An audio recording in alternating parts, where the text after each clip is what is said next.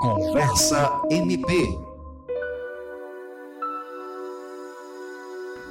O Ministério Público do Estado do Acre, através do Grupo de Atuação Especial na Prevenção e Combate à Tortura, GAEPCT, realizou o encontro intersetorial com o tema Prevenção e Combate à Tortura no Acre, Avanços e Perspectivas. O evento é alusivo ao Dia Internacional de Apoio às Vítimas da Tortura, que foi instituído pela Organização das Nações Unidas em 26 de junho de 1997. O objetivo da data é alertar a sociedade sobre o efeito da tortura, formas de suporte às vítimas e prevenção das memórias, para que a luta por justiça e reparação continue.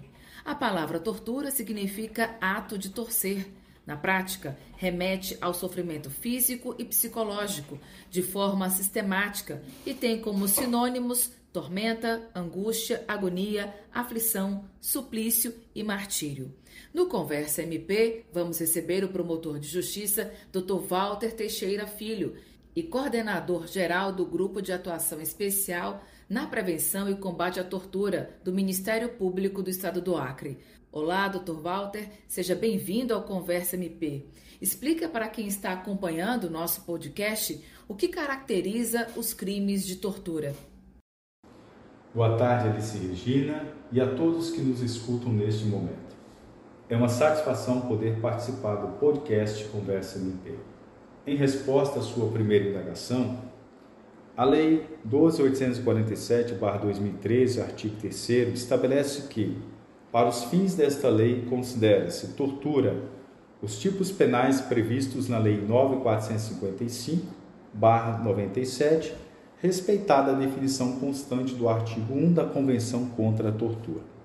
Similarmente, o protocolo 2 da Resolução CNJ 213/2015 reconhece, além da Lei 9455/97, a Convenção da ONU e a Convenção Interamericana e estabelece que essas devem ser lidas de modo harmônico. Desde logo é preciso asseverar que essa compreensão ampla se volta à tortura tida como grave violação de direitos humanos. Para fins de responsabilização penal, o único conceito aplicável é o da Lei 9455-97. Dessa forma, a caracterização de um ato de tortura contempla inflição de dor ou sofrimento físico ou mental, intencionalidade da conduta, finalidade. E realizado por qualquer pessoa.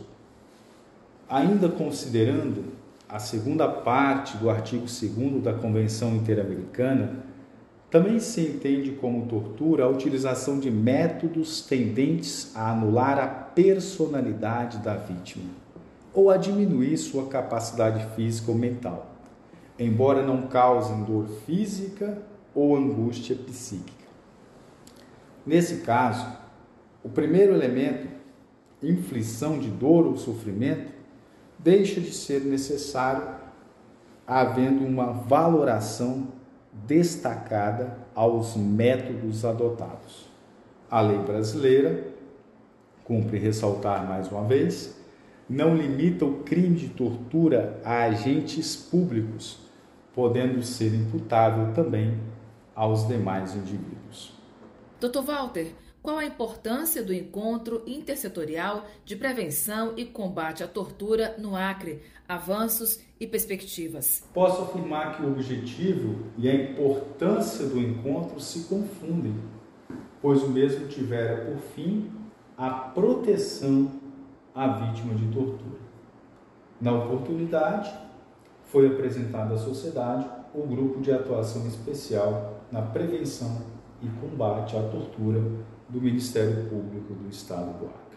Caso alguém que esteja nos ouvindo e queira fazer uma denúncia sobre crimes de tortura no Acre, como proceder? Nós temos que uh, o crime de tortura ele pode ser feito pela vítima, por qualquer outra pessoa é, a qualquer promotoria do Estado do Acre, de modo que ah, as denúncias sejam direcionadas ao grupo de atuação especial na prevenção e combate à tortura. Em se tratando de Rio Branco, nós temos ah, o funcionamento do grupo e fica localizado na Travessa Campo do Rio Branco, número 162, Capoeira. O e-mail é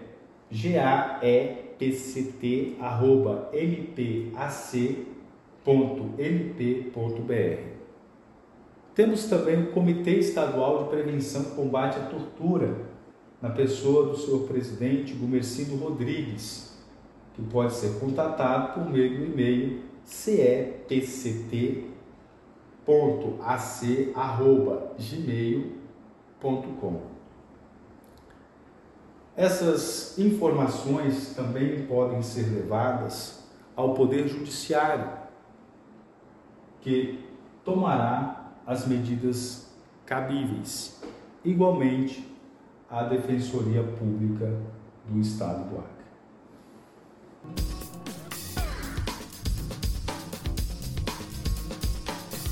Você ouviu Conversa MP, uma produção do Ministério Público do Estado do Acre.